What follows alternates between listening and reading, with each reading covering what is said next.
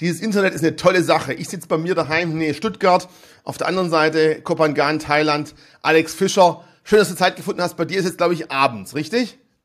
Ja, 15 Uhr ist jetzt so, Viertel nach drei, ja. Geht's, wird bald dunkel. In den Tropen wird es langsam dunkel, ganz genau. Wir hatten Anfang 2021 ein Video in der Reihe Zeig uns dein Depot gedreht. Ähm, und da fand ich der Aussage von dir sehr interessant. Du meinst, viele Werte sind einfach jetzt viel zu teuer, du wartest jetzt. Du stehst mal am Rand. Du warst also nicht jemand, der auf fahrende Züge aufspringen wollte, der einfach gemeint hat, es passt zu deiner Anlagestrategie nicht. Und gerade 2021 und vor allem dieses jetzige aktuelle Jahr war ja ein Jahr, wo viele Tech-Werte extrem schlecht gelaufen sind. Und ich konnte mich erinnern, du hattest mehr so die langweiligen Value-Aktien im Depot. Wir haben gerade zum Spaß gesagt, eher ein Rentner-Depot, überhaupt nicht negativ gemeint, sondern einfach ein Depot. Weniger Schwankungen, ja, das macht nicht 50% plus in einem Jahr und wie bei mir jetzt dieses Jahr 20, 25% minus. Man versucht es einfach kontinuierlich steigen zu lassen. Beides ein Ansatz, der definitiv eine Daseinsberechtigung hat. Aber vorher ist langer Quatsch. Wie war denn das Jahr 2021, den Rest des Jahres nach unserem Video? Wie liefst du denn in deinem Depot oder so? Ja, vielen Dank nochmal für die Einladung und ähm, ich bin selbst überrascht, jetzt mal zwei Jahre rückblickend ähm, mal schauen zu können, wie das so lief. Damals waren wir noch in Bangkok, sind wir gerade nach Thailand gekommen, ähm, noch in der ähm, Lockdown-Zeit. Und das letzte Jahr lief eigentlich ziemlich gut, äh, weil du gerade sagst, 50 Prozent äh, ist jetzt vielleicht nicht möglich. Doch, so ein Depot schafft auch 50, das war 2019. Äh, Im letzten Jahr waren es 33 Prozent. Da lief ja alles gut, so nach dem Corona-Jahr ne, hat sich alles irgendwie erholt, gerade Tech-Werte, wie du schon sagst. Und ähm, Dividendenwachstum bei mir lag bei 37 Prozent, was eigentlich auch außerordentlich ist. Dabei habe ich selbst im letzten Jahr kaum was am Depot verändert. Also ich habe dann in der letzten Jahreshälfte 2020 viel gekauft, also so nicht ganz im Corona-Tief, sondern eher danach. Man wusste ja auch nicht so genau, äh, wie geht's da weiter und kann man dem Beraten trauen. Ähm, das heißt, im letzten Jahr habe ich nur fünf, gab es fünf Transaktionen auf der Kaufseite und ich habe auch fünf Werte verkauft ähm, weil ich habe ja diesen, diesen Indikator, der mir bei mir ähm, den Markt misst.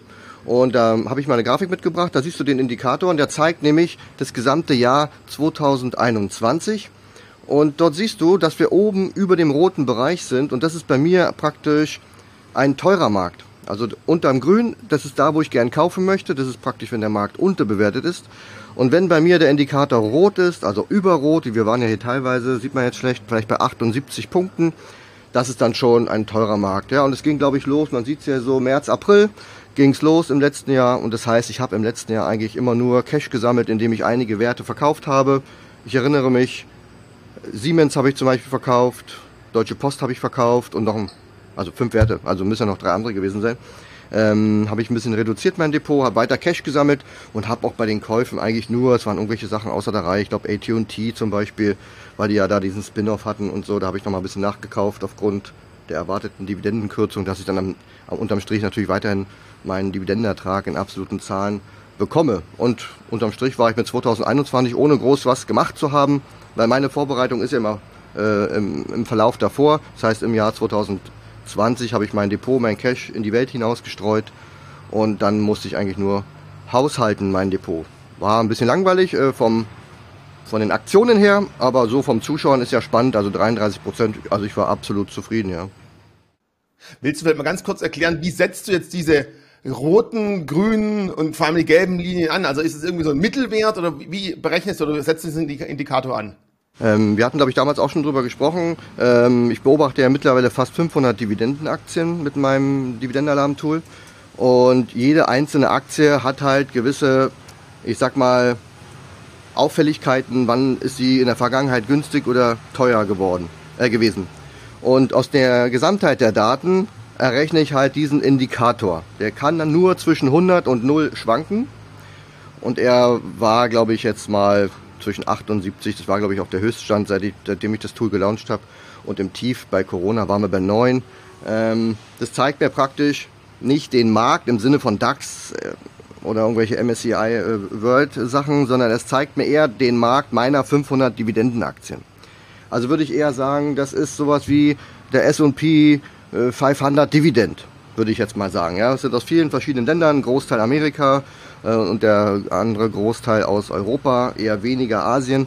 Ähm, und ja, das ist so mein Markt und da ähm, zeigt es mir halt an, wann sind die Werte in Summe oder in, in dem Konglomerat eher überbewertet, eher teuer. Und dann mache ich eher nichts, dann möchte ich nicht kaufen, weil siehst ja selber, also alles, was man gekauft hat im letzten Jahr, ist ja heute, keine Ahnung, 30, 40, 50 Prozent niedriger. Mhm. Heißt es auch bei Einzelwerten, du hast zum Beispiel die Siemens angesprochen, auch da legst du über die Siemens-Indikator und sagst, boah, die ist jetzt schon ziemlich, ziemlich teuer bewertet, für mich ein Verkaufssignal, ich gehe dann raus? Ja, das ist so. Ähm, wir haben ja diese zwei Ampeln, einmal den Marktindikator, der kann halt gelb, rot und grün sein. Hast du wahrscheinlich schon mal gesehen, wenn du mal nicht so lange im Homeoffice sitzt und mal rausgehst. Ähm, und bei den einzelnen Aktien gibt es das genauso, also auch gelb, rot und grün.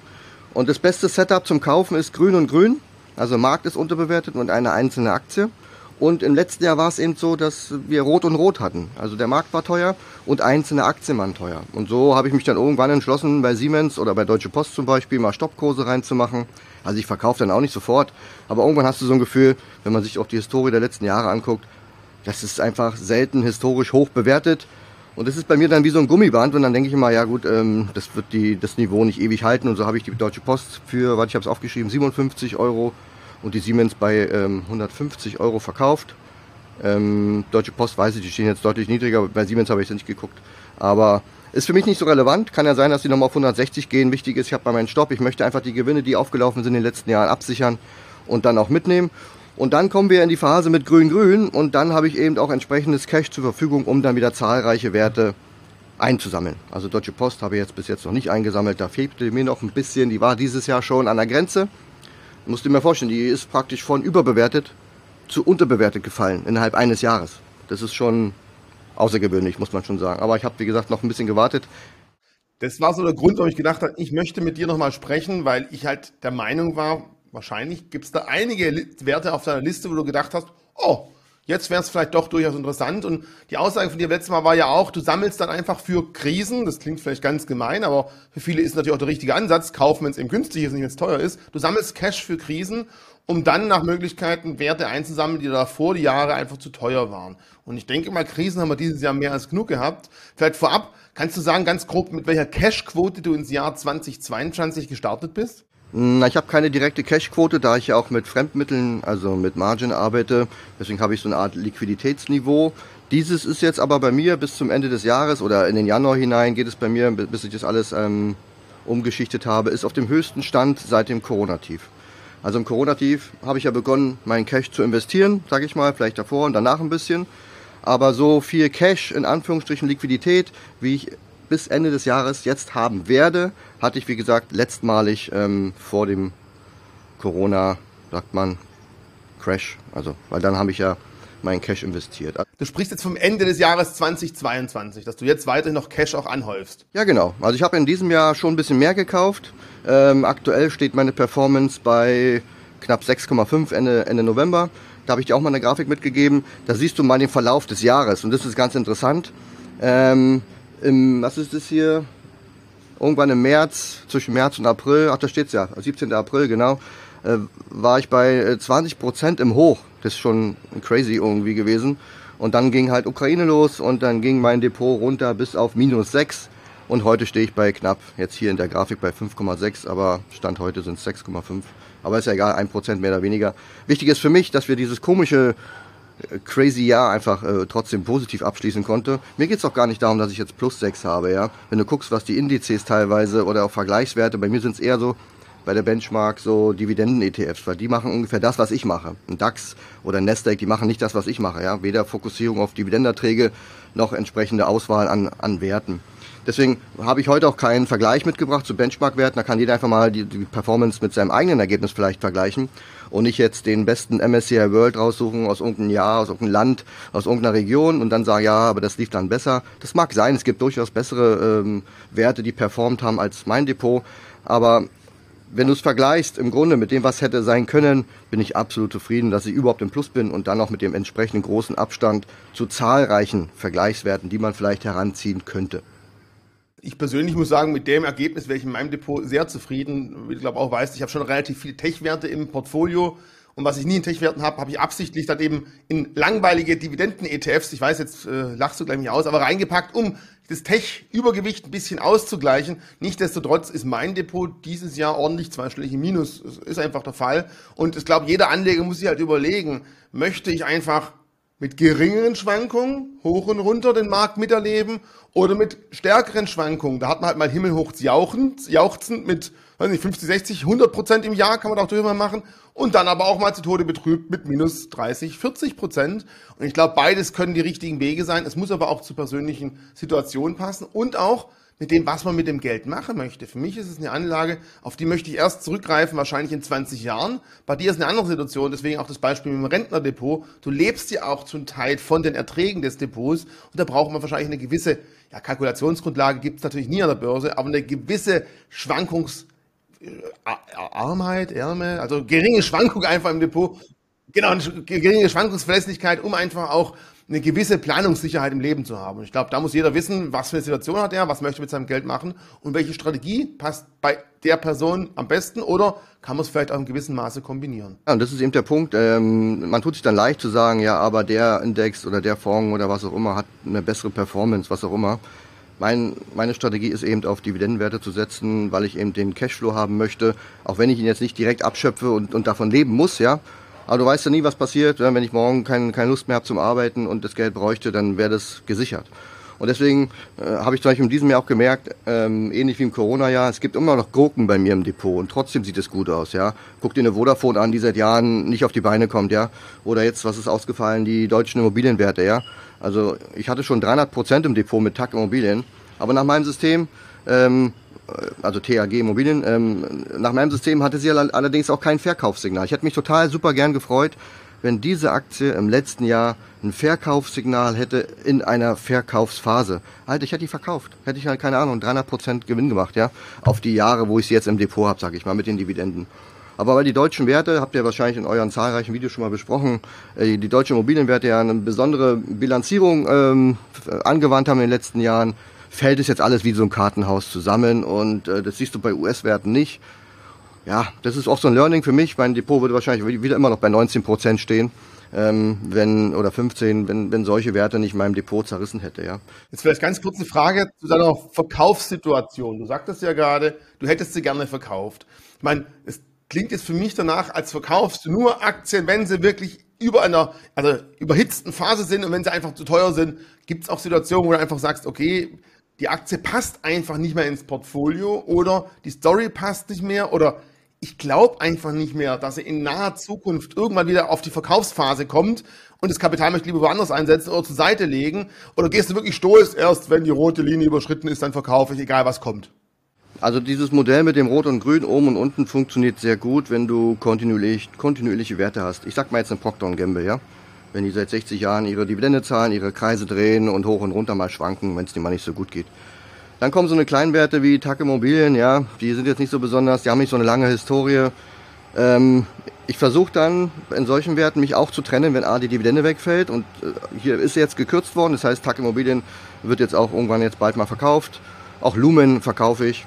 Und dann gibt es andere Werte wie, was war noch, B&G Foods zum Beispiel, die haben die Dividende nach langer, langer Zeit, wo alle schon gewartet haben, ich glaube seit drei Jahren wartet man darauf, dass die Dividende gekürzt wurde. Jetzt wurde sie endlich gekürzt und ähm, das ist noch adäquat, das heißt, die würde ich zum Beispiel behalten. Aber ja, wenn Geschäftsmodelle nicht mehr funktionieren, das Risiko zu hoch wird, wir hatten zum Beispiel, also ich hatte jetzt nie Wirecard im Depot, aber wenn es Unternehmen gibt, die wo es Gerüchte am Markt gibt, wo alle sagen, ja Mai, die wollen die bloß ärgern, die wollen keine Ahnung, dann denke ich mir immer, da muss irgendwas dran sein, da gehe ich dann raus. Ja, das war bei Aurelius so, bei Manz war das irgendwann mal so mit dem ganzen China-Kram. Ich will mit solchen Werten nichts zu tun haben, dann würde ich auch verkaufen. Oder wenn Geschäftsmodelle einfach nicht mehr tragbar sind, dann gehe ich da natürlich auch raus. Dann braucht, dann funktioniert dieses System auch nicht. Das funktioniert eher bei Kontinuität und nicht bei Missmanagement. Man hört ja schon, du hast jetzt also doch nicht nur die langweiligen Werte drin, was man denken könnte. Du gehst schon auch auf kleinere Werte nebendran und versuchst auch da mal was mitzunehmen, wenn die Performance-Möglichkeiten ja, da sind. Aber auch da brauchen wir vielleicht andere Ausstiegsszenarien. Ich glaube, das ist auch wichtig, dass man nicht ein Modell über jede Aktie drüber ziehen kann und sagen, das funktioniert immer. Sondern manchmal braucht man definitiv auch einen Plan B. Aber einen Plan insgesamt zu haben, ich glaube, reich mit Plan, das zeigt ja schon, der Meinung bist du auch. Ich glaube, das Schlimmste ist, wenn man einfach auf gut Glück was kauft und dann wieder verkauft und da lief es ganz gut oder auch mal ganz schlecht. Man weiß aber nicht, an was es lag. Ich glaube, das ist unglaublich wichtig. Und es muss nicht jeder den gleichen Plan haben, aber man soll seinen eigenen haben, um da zu verstehen, wie man agiert und in welcher Situation man was tut. Und ich glaube, das braucht auch ein bisschen Zeit, bis man die Erfahrung hat, so einen Plan aufzustellen. Ich meine, du wirst auch bei dem ersten Trade, den du gemacht hast, nicht so ein voll ausgeklügeltes System gehabt haben, denke ich mal. Nein, um Gottes Willen. Ich mache auch heute noch Fehler. Also ähm, ich habe ja schon ein paar Namen genannt, ja, wo ich denke, warum habe ich damals Lumen-Aktie gekauft? Ja, so eine ähm, Telekom-Aktie aus Amerika. Ich habe die damals nach dem Dividenden-Cut gekauft, nach der Kürzung, weil dann hieß es beim Management, wie man das so kennt, wir kürzen jetzt die Dividende, wir krempeln alles um, wir richten uns neu aus, bla bla. Haben sie bis heute nicht geschafft. Okay, hat man mich darauf verlassen. Hätte ich mich auf meine Kriterien verlassen, auf die ich heute so Wert lege, hätte ich die damals nicht gekauft. Und so ist es auch mit, mit THG Immobilien und, und ähnlichen Werten, die einfach schon lange im Depot sind. Ich habe früher auch ein bisschen anders ausgewählt. Heute bin ich da deutlich, äh, achte ich mehr auf Qualität. Und, und so ist es ja oft. Man, man investiert aufgrund einer Story oder irgendeine Zeitung sagt dir Kursrakete oder keine Ahnung. Aber man beschäftigt sich zu wenig damit, mit den tatsächlichen Werten, Qualität und so weiter. Aber den Einstieg schaffen viele dann noch. Ja, oh, bin ich jetzt rein, weil die haben gesagt und es wird eine Rakete. Das Problem, was wir jetzt in diesem Jahr gesehen haben, Tech-Werte, China-Aktien, Russland-Aktien, meine Güte, wie viele Menschen Russland-Aktien verbrannt haben. Irre. Ja, dann denke ich mir, Russland kann man doch im kleinen Rahmen ins Depot packen. Wer da teilweise 30% Gazprom hatte, wow, also muss ich schon sagen, verstehe ich nicht. Ja? Oder Emerging Markets war ja dieses Jahr auch ähm, entsprechend ähm, ziemlich schlecht aufgrund Russland und China. Ähm, die, die Anleger, was sie oft nicht haben, ist dann ein Exit-Szenario. Ich realisiere auch Verluste. Ich stehe dazu, ja. Meine, meine 300 Prozent habe ich mich immer gefreut bei Tag Immobilien. Mai, die habe ich jetzt nie im, im, im realen Cash gesehen. Aber ist halt so, ja. Aber ich würde das jetzt auch nicht aussitzen oder dann ewig, ewig weinen. Die Aktie ist bei mir jetzt seit Kauf, ich weiß nicht, 2012 oder 2014 habe ich die im Depot, 7% im Minus. Ich habe praktisch mit dieser Aktie, mit dieser Position 7% Verlust gemacht in, wie viel ist es, 8 Jahren, 7 Jahren. Das ist für mich okay. Ja, zwischendrin war aber plus 300. Sage ich jetzt meiner Frau nicht. Aber man braucht nicht nur einen Einstieg, sondern man braucht immer auch ein Ausstiegsszenario. Wenn man nicht unbedingt diesen Buy and Hold Forever irgendwie erliegen möchte. Ja? Also es kann sein, dass es irgendwann einen Moment gibt, wo, wo Aktien einfach nicht mehr ja, kaufenswert oder haltenswert sind. Guck mal, guck mal, was im Dow Jones vor 50 Jahren vor Aktien waren. Die findest du heute gar nicht mehr. Die sind in irgendwelchen anderen Aktien aufgegangen oder sind, naja, wahrscheinlich nicht gleich alle pleite gegangen, aber ähm, es verändert sich einfach viel. Und wurden ersetzt im Index, zumindest durch weitere Nachzügler, noch durch junge Wilde einfach. Und ich glaube auch, deswegen ja nicht Buy and Hold, sondern eher Buy and Hold and Check, dass man einfach sich gewisse Szenarien oder auch, sagen wir mal, halbjährlich, vierteljährlich, man muss es nicht wöchentlich machen, aber immer wieder mal den Markt screent und sagen, ja, ich fühle mich damit auch wohl oder ich soll zumindest mal so angezählt haben und genau einen Blick drauf werfen. Auch das kann natürlich schon eine Strategie sein, einfach wie oft beobachte ich mein Depot dann wieder. Also bei mir waren natürlich in diesem Jahr, ähm, also im letzten Jahr waren es so die Rohstoffwerte, so Rio Tinto und auch die Edelmetalle. In diesem Jahr war es natürlich Öl, ne? Ähm, weil ich sehe gerade, du hast die Grafik eingeblendet. Äh, meine Top-Werte sind unter anderem, meine Top 10 sind sieben Aktien aus dem Agrar- und Rohstoffbereich und da speziell Öl oder auch BHP zum Beispiel.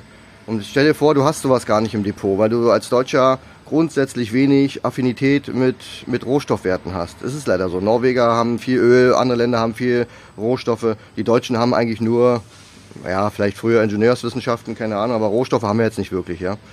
Ähm, außer Pfefferkuchen oder sowas. Aber wenn man sich damit befasst, dann gibt es diese Zyklen, da hatten wir ja auch damals drüber gesprochen. Und in diesem Jahr war das in der Tat sehr gut. Und bei der Grafik kann man sogar schön sehen, jetzt wo wir hier sprechen, ist das Öl äh, bei 100 Prozent. Also plus minus null heißt das praktisch im Vergleich von vor einem Jahr. Oder vom Jahresanfang ist es jetzt hier, genau. Das heißt, Öl ist auf dem Niveau wie im Januar, also weit vor der Ukraine-Krise. Aber die Ölkonzerne stehen immer noch da oben. Weil es ist einfach so, dass bei Ölpreisen von 70, jetzt sind wir bei 75 Dollar oder 80 in dem Dreh, verdienen die Ölkonzerne immer noch genug Geld, Cashflows. Ja? Sie investieren auch weniger, weil durch, durch alle möglichen Richtlinien EU und weißt ja Klimawandel und so weiter ähm, und jetzt müssen sie noch über, Übersteuer, Übergewinnsteuer zahlen. Das ist alles Geld, was dann nicht investiert wird und was eben dazu führt, dass das Angebot nicht wächst, sondern ausbleibt. Und ich glaube, die machen noch ein paar Quartale richtig gute Gewinne.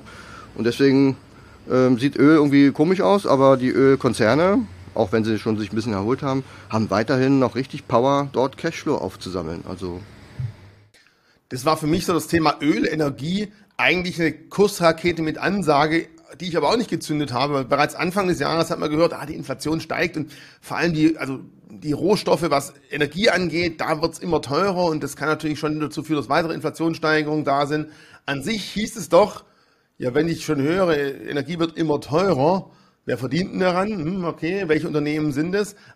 die Chance, dann damals da schon einzusteigen, vielleicht irgendwann hier im März, im April, wäre ja durchaus auch da gewesen und da hätte man auch zum Teil gegen die Inflation steuern können. Klar, Anfang des Jahres war das noch nicht so stark im Fokus, aber ich denke mal, man hätte ja spätestens im März erkennen können, dass äh, Energieaktien wie Öl für dieses Jahr durchaus gut laufen könnten, aber häufig im Nachhinein ist es leicht zu sagen, was man hätte sehen können. Ich habe zumindest darauf nicht reagiert. Hast du dieses Jahr im Ölmarkt Ölaktien auch noch nachgekauft oder war das also Dinge, wo du gesagt hast, die sind eh schon gut bewertet bei dir im Depot gewesen, freust dich einfach, dass sie weiter gestiegen sind?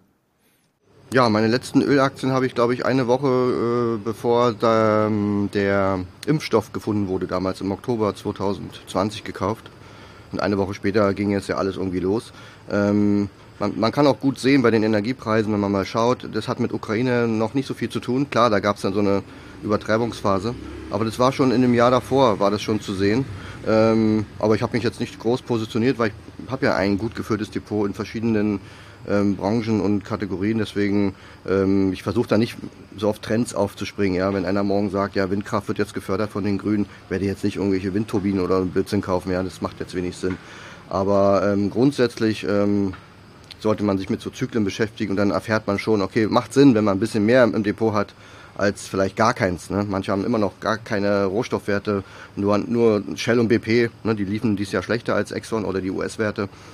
Und ja, würde ich jetzt heute auch jetzt nicht zwanghaft wieder kaufen, ja. Ähm, aber man kann sich grundsätzlich mal Werte anschauen, die einfach vom Markt nicht so interessant betrachtet werden. Man es wurde jetzt auch, auch gesagt, dass die. Du sagtest, letztes Jahr hast du fünf Werte gekauft. Ja.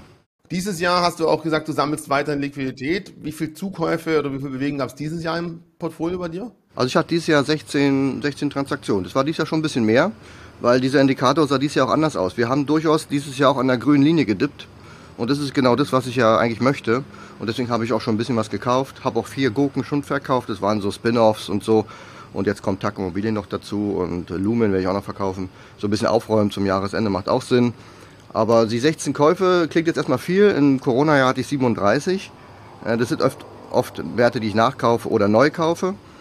Aber vom Volumen her war das dies Jahr nicht so viel. Also ich habe jetzt nicht so viel in, also meine, wie gesagt, meine Cash-Position und meine Liquidität ist auf dem höchsten Stand Deswegen, äh, vom Volumen her war es jetzt nicht viel, aber es hat sich halt irgendwie ergeben, dass man da an bestimmter einen oder anderen Stelle mal, mal nachkauft. Ja. Zum Beispiel habe ich auch gekauft Werte, sowas wie Carry Group oder Medtronic habe ich mal gekauft. Es sind beides keine wirklichen Dividendenbrüller aufgrund der irischen Quellensteuer, aber es sind von der Performance her sehr, sehr gute, stabile Werte, die langfristig ein Depot hochhalten und wenig Volatilität ähm, mitbringen. Da habe ich jetzt mal nicht so auf den Dividendenertrag geschaut, auf den Netto-Dividendenertrag. Ja, ich glaube, Carry Group hat 0,9 oder 1 Prozent Dividendenrendite.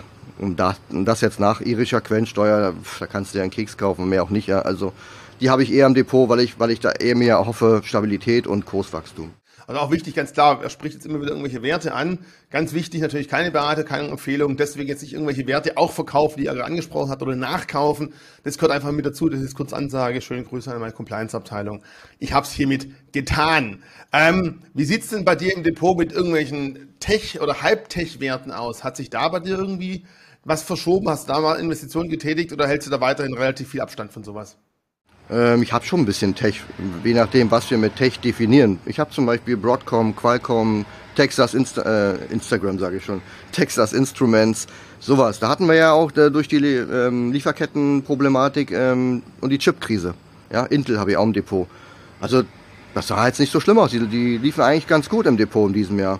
Also ich habe, wie gesagt, da keinerlei... Außer Intel dieses Jahr, weil ich habe die auch im Depot. Ich glaube, da kann man nicht sagen, dass es gut aussieht dieses Jahr. Richtig, aber meine Intel-Position ist ein Plus und das ist eben der Unterschied. Ja, die Leute gucken dann auf den Chart, haben sie wahrscheinlich schon irgendwann gekauft bei 50 Dollar. Ich habe sie ja gerade erst dieses Jahr gekauft und bei mir ist die Aktie im Plus, deswegen bin ich da ganz zuversichtlich, da auch einen guten Punkt erwischt zu haben. Ich achte da nicht auf den Kurs, die, ich sag mal so 37,50 oder so, sondern bei mir ist eine gewisse Range. Wenn die erreicht wird, dann sage ich, okay, das ist jetzt für mich, da kann man auch zwei, dreimal innerhalb von drei, sechs Monaten seine Position aufbauen und hast einen Durchschnittskurs und dann ist es gut. Und in sechs Jahren steht die ganz woanders. Ja. Deswegen, also Intel habe ich dieses Jahr zugeschlagen, ein Wert. Ich glaube, einmal habe ich die erst gekauft. Ja, ich kann dann noch ein zweites Mal kaufen, aber jetzt hat sie sich ja seitdem auch schon gut erholt. Oder guckt in der IBM, ne? IBM wird immer zerrissen, ne? IBM, die, die, die dattelt dann irgendwo rum, ist überhaupt kein, keine Qualität. Ich meine, guck mal, was die gemacht hat. Die war, wir haben die damals irgendwann gekauft für 99, 100 Dollar. Ja, die steht bei 140. Also die hat 40 Prozent gemacht und keiner honoriert es, ja. Also nicht bei mir, sondern der Aktie, ja, in den Medien und sonstiges, ja. Die wird immer noch verrissen als, ja, schlafender Tiger oder was auch immer. Ich finde die okay. Die haben in der Krise, wo sie sich umstrukturiert haben, immer durchgezahlt, ihre Dividenden. Kursperformance passt in dem kurzen Zeitraum. Also ich beschwere mich da nicht. Also das, was ich an Tech hatte, das war jetzt alles in Ordnung, ja. Hast du auch ein bisschen dich im Thema Streaming-Bereich beschäftigt? Weil da gab es ja auch schon ordentlich Werte, die Federn gelassen haben, wie Netflix zum Beispiel, sich pur auf äh, Streaming konzentriert haben, wo man halt merkt, die Konkurrenz wird stärker. Bei einer Inflation kann man sich vielleicht nicht mehr Netflix, Amazon Prime und Disney Plus leisten. Da gibt es vielleicht auch die einen oder anderen, die überlegen, was macht man doch dementsprechend geringeres Wachstum. Sind das auch Dinge, wo du mal anschaust, überlegst, da mal nachzukaufen oder überhaupt zu kaufen? Mm, ja, zu Disney, äh, die habe ich ja im Depot. Das ist mein, also neben Lumen und TAC Immobilien mein einziger Wert noch, der keine Dividende zahlt, aber den behalte ich trotzdem. Ich habe irgendwie auch in meinem Alltag ständig mit Disney zu tun. Also wir gucken da Filme und wir waren jetzt auch in Paris im, im Disney Park, ähm, haben da beim Gelddrucken geholfen. Das ist schon ein cooler Konzern. Und ich ver verstehe auch immer nicht, warum man Disney mit Netflix immer so vergleicht. Also klar, man kann die, die beiden Streaming-Sparten vergleichen. Aber es ist irgendwie so, das eine ist eine Videobücherei, ne? Äh, wie sagt man, Videothek. Und das andere ist halt ein Konzern, die haben Hotels, die haben Schiffe, die haben, die haben Flugzeuge, ähm, also da kauft man ein bisschen mehr. Ne? Du kennst ja wahrscheinlich selber zu Hause, Toilettendeckel, Bettwäsche, alles mit Disney-Logo. Ähm, also ich finde, ich kaufe da ein richtiges Warenhaus. Ein, ein Warenhaus mit Touristik und, und noch eine Mediathek. Ja? Und Netflix ist halt für mich nur, die können auch einfach von irgendeinem übernommen werden. Apple könnte jetzt einfach Netflix kaufen. Das ist jetzt nicht so, da gibt's tolle Serien bestimmt und Filme, da gucken wir auch manchmal. Aber ich würde im Leben nicht auf die Idee kommen, mir eine Netflix zu holen, weil da einfach mir zu wenig Speck dran ist. Ja, und in diesem Jahr zum Beispiel hat der Disney auch viel verloren. Andere Anleger sagen sich aber genau das. Ich will keinen Mischkonzern haben. Ich will zum Beispiel nicht die Siemens haben, weil da sind so viele Konglomerate in verschiedenen Branchen drin. Ich möchte lieber nur einen Teil haben. Da gibt es halt verschiedene Anlegerstrategien und Sichten auf so ein Thema, glaube ich. Ja, aber ich denke ja eher ähm, im kleinteiligen Bereich. Also ich habe lieber einen Konzern, der 36.000 Filialen hat und wenn dann mal in einem Land ein Lockdown ist, dann denke ich mir, gut, dann haben sie mal 5000 Filialen vielleicht geschlossen. Und dann guckt ihr an, Starbucks, McDonalds und den ganzen Kram. Auch Coca-Cola haben wir auch damals schon gesprochen. Auf egal auf welche kleine Insel du hier fährst, irgendwo hinter, hinter Australien, da irgendwo, äh, da ist Coca-Cola schon da. Ja? Also ich mag dann lieber sowas Kleinteiliges. Also das ist für mich eher Diversifizierung. Äh, das ist für mich eher ein Vorteil, dass ich eine Disney habe, die viele Sachen anbieten können. Das ist eine extreme Wertschöpfungskette mit einer hohen Marge dass die jetzt Probleme haben und da das umstrukturieren mit dem alten CEO, bla bla. Mai, und dann sehen sie halt nächstes Jahr wieder deutlich besser aus. Dafür ist es ja gedacht, dass man mal ein Jahr aussitzt, in so einem schlechten Jahr, dann da auch dann seine Shares kauft und dann profitiert man in den ganzen späteren Jahren. Und, Netflix, meine, du kannst natürlich jedes Jahr, wer sich wie viele Milliarden rausblasen für neue Serien, aber da fehlt mir so die Wertschöpfung. Ne? Die Serien sind geguckt und dann, dann erwarten die Menschen immer mehr. Und, und man hat immer das Gefühl bei den Streaming-Anbietern, bei allen übrigens, die müssen jetzt sich eine Datenbank oder eine, eine, eine sag mal nicht Bücherei, eine Videothek aufbauen, eine Mediadatenbank.